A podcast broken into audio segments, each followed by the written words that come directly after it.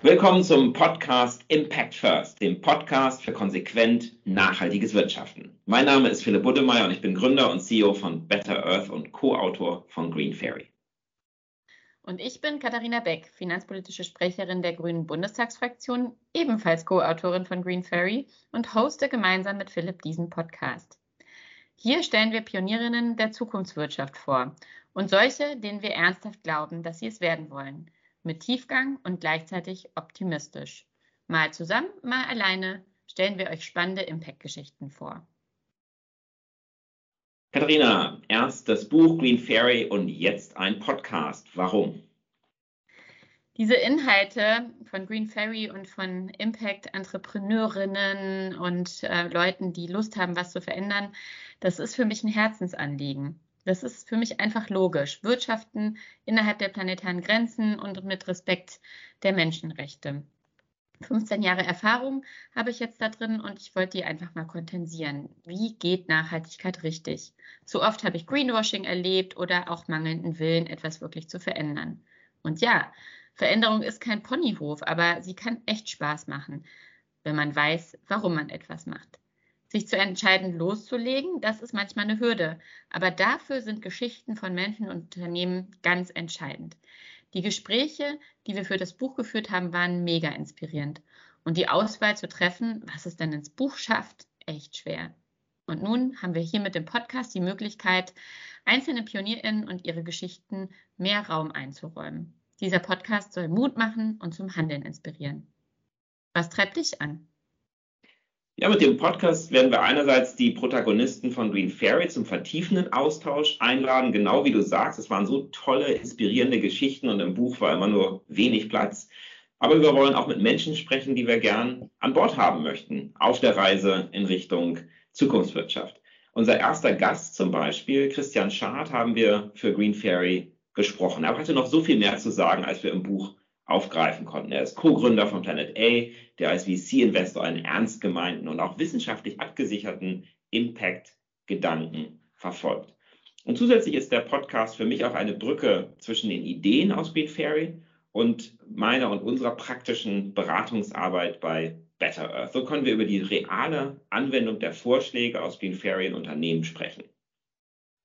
An welche Pioniere und Beispiele aus Green Fairy, ich hatte eben schon Christian erwähnt, ähm, hast du denn gedacht, die haben dich besonders begeistert, die du im Podcast nochmal vertiefen möchtest, Katharina?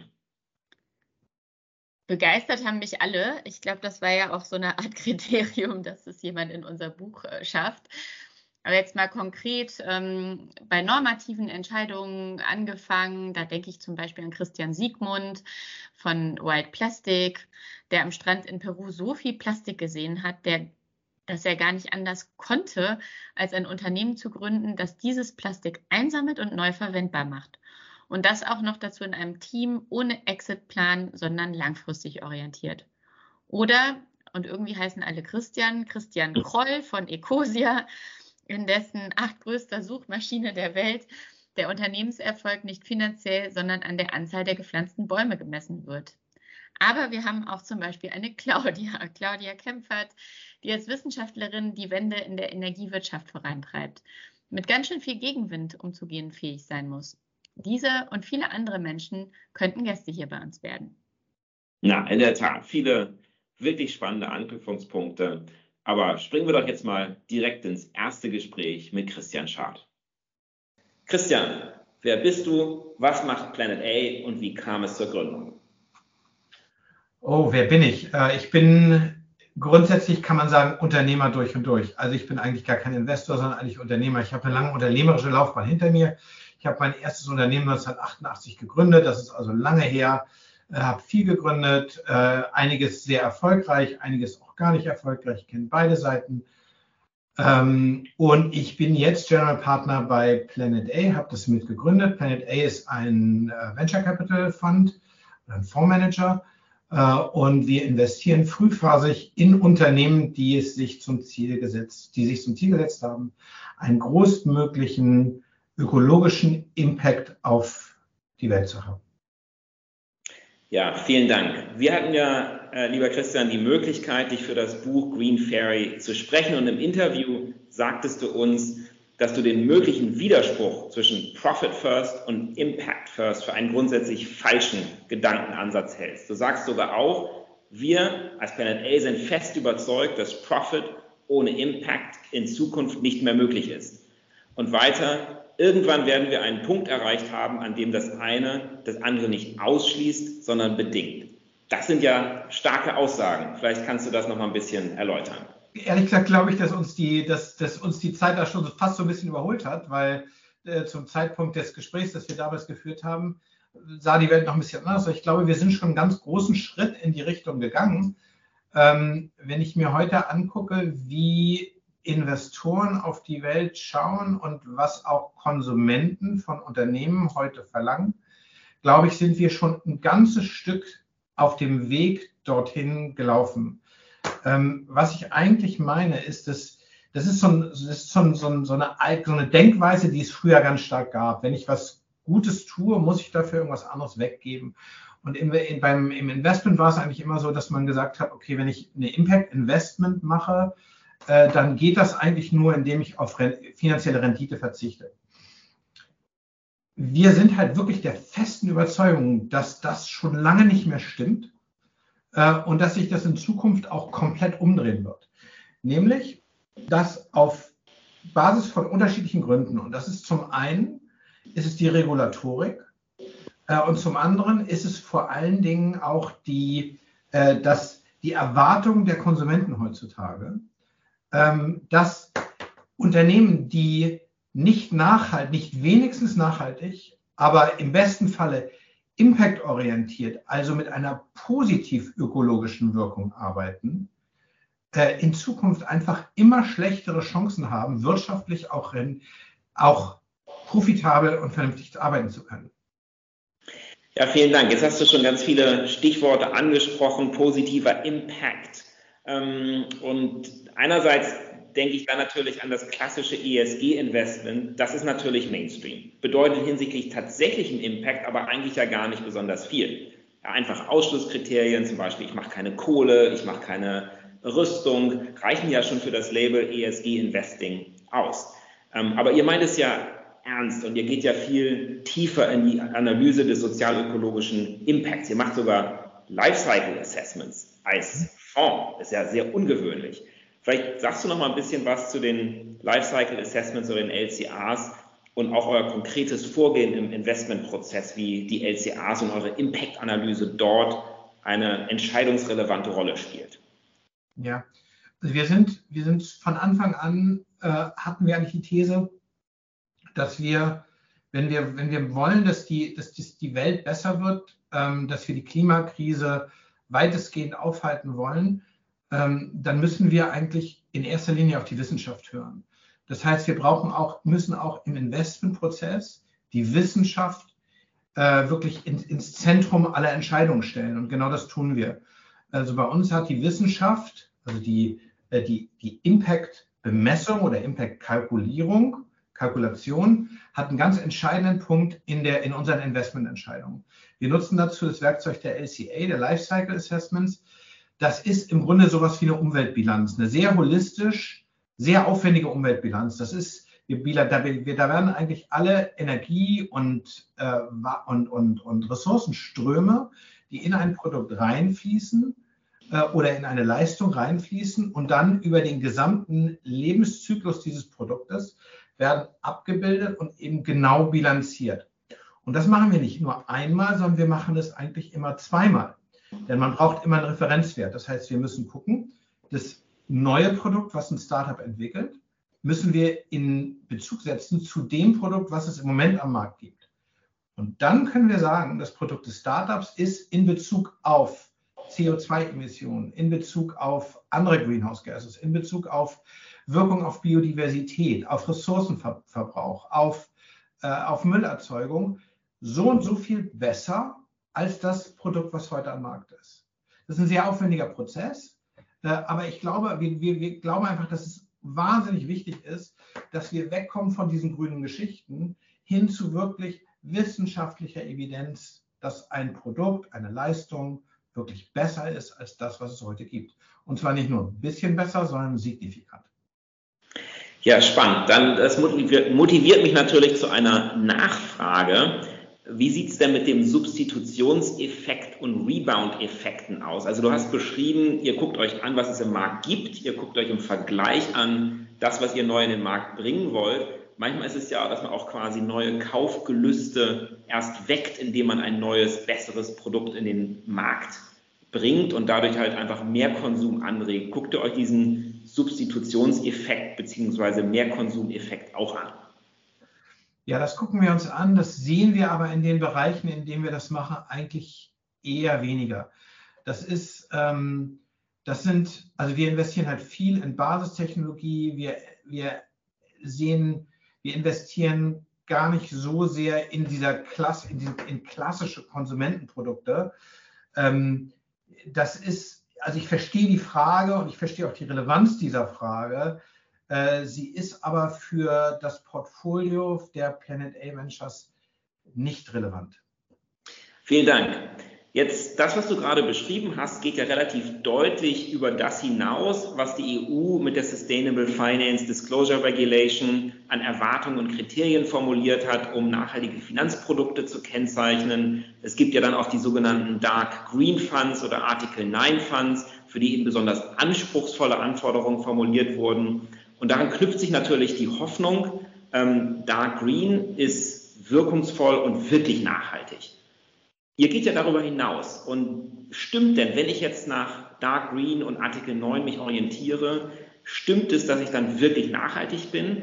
Da haben ja zumindest einige Impact-Investoren in meinem Umfeld Zweifel. Was ist deine Sicht? Vielleicht kannst du die erläutern. Ähm, also zuerst mal, wir sind, äh, also Planet A war zumindest der erste Artikel 9 Fund, VC-Fund in Deutschland. Hm, worauf wir auch relativ, ehrlich gesagt, ziemlich stolz sind. Ähm, das war ein sehr aufwendiger Prozess. Ähm, diese, also diese Artikel 9 Klassifizierung zu bekommen, ist nicht einfach. Äh, es wird auch häufig kritisiert, dass dieser Prozess, dass das sehr prozessorientiert und, und sehr aufwendig ist. Es hat sehr viel mit Reports zu tun. Äh, es kostet viel Zeit und das wird viel kritisiert. Ich glaube, dass das äh, dass das richtig ist, dass es so ist. Das ist, diese ganzen Prozesse, die sind alle noch sehr jung. Das gibt es ja alles noch nicht lange. Insofern ist das mit Sicherheit noch nicht, ähm, noch nicht optimal. Äh, wir sind in so einem Prozess, wo auch die Regulierung, also selbst eine BaFin ist sich teilweise in der Auslegung und Interpretation auch der, äh, der Maßgaben, die, die von der EU kommen, gar nicht so sicher und da wird also auch teilweise noch mal noch ein bisschen rumprobiert. Aber grundsätzlich ähm, finden wir es halt auch richtig, dass so eine Klassifizierung und so ein Dark Green eben nicht so einfach zu erreichen ist. Ähm, das macht schon alles Sinn. Und Artikel 9 ist, wie gesagt, es ist nicht einfach zu erreichen. Und ich glaube, die, auf der anderen Seite die Kritik, dass Artikel 9 nicht grün genug ist, das stimmt halt auch nicht. Das ist schon, also das, was du, das, was du unter Artikel 9 siehst, die Fonds, die, das, die, die da drunter liegen, äh, die meinen das auch schon richtig ernst. Das heißt, auch die Kritik, es ist zu prozessorientiert, es ist zu reporting-orientiert, wird zu sagen, ja, das stimmt zwar, wenn ich dich richtig verstehe, aber im Endergebnis kommt doch die richtige Investmentscheidung und die richtige Investmenthaltung dabei raus. Ist, verstehe ich dich da richtig? Ja, das ist, also das eine ist bedingt halt auch so ein bisschen das andere. Also das ist natürlich, da ist ein unglaublicher Reporting-Aufwand steht dahinter. Ja, aber ähm, du, du musst halt, du musst halt die raushalten, die es nicht ernst meinen. Und das kannst du eigentlich nur, indem du sehr genau hinschaust. Ich glaube, in dieser ganzen Debatte, was ist, was ist wirklich ernsthafter Impact, geht es sehr stark darum, genau hinzugucken. Und das heißt, du musst genau reporten. Ja, also wir, wir müssen halt von allen unseren Portfoliounternehmen sehr genau gucken, was tun die eigentlich? Äh, wie genau halten sie sich an die Vorgaben? Wir müssen diese LCAs zum Beispiel auch immer wieder neu rechnen. Also das ist nicht ein einmaliger Prozessvorgang und dann, dann steht das so, sondern es verändert sich natürlich in den Prozessen, in den Produktionsprozessen, in den, in den Lieferketten. Verändern sich ja immer wieder Dinge. Das heißt, das muss immer wieder neu gemacht werden. Und das muss eben immer wieder neu reportet werden. Und wir brauchen diese Informationen aber, um wirklich sicher zu sein, dass etwas gut ist und wie gut es ist. Vielen Dank. Nun möchte ich gerne ein Thema ansprechen, das in den letzten Wochen durch die Presse gegangen ist, nämlich dass Patagonias Gründer und seine Familie ihre Anteile in eine Stiftungskonstruktion überführt haben. Einer der Gründe, und das ist für unser Gespräch interessant, war, dass sie kein Vertrauen hatten, dass Investoren in ihrem Sinne das Unternehmen verantwortlich entwickeln würden. Die von Patagonia gewählte Stiftungskonstruktion ähnelt dem, was in Deutschland als Verantwortungseigentum bekannt geworden ist. Jetzt seid ihr natürlich keine Mainstream-Investoren, sondern habt euch explizit an ähnlichen Zielen orientiert, die auch Patagonia, Patagonias Gründer wichtig waren. Nicht nur das, ihr habt sogar auch in ein Unternehmen in Verantwortungseigentum investiert. Wie kam es dazu? Was ist hierzu eure Erfahrung? Und wie seht ihr in diesem Zusammenhang eure Rolle als VC-Investor? Ich glaube, dass die, äh, dass die Patagonia-Gründer, dass der Patagonia-Gründer gar nicht dem Finanzmarkt an sich nicht traut, sondern er, er vertraut dem Finanzmarkt so, wie er heute funktioniert, nicht in Gänze. So, ähm, man muss ehrlicherweise sagen, dass es für ein VC schwierig ist, in ein Unternehmen in Verantwortungseigentum zu investieren, weil die, die Metrik, die man eigentlich braucht als VC, von einem Unternehmen in Verantwortungseigentum nie in vollem Umfang erfüllt werden können. Das heißt, ähm, investierbar für einen VC wird ein Unternehmen Verantwortungseigentum eigentlich dann, wenn man bereit ist und auch, auch die Notwendigkeit versteht, dass wir als VCs auch an uns arbeiten müssen, dass wir anfangen müssen, äh, Märkte und eben auch, ähm, auch Verhältnismäßigkeiten anders zu sehen. Wenn wir verstehen, dass wir hin müssen zu einer Wirtschaft, die innerhalb der planetären Grenzen funktionieren kann, dann ist das ein ganz valider Mosaikstein. Eins der Mittel, der Wege, die dahin führen können, sind Unternehmen Verantwortungseigentum.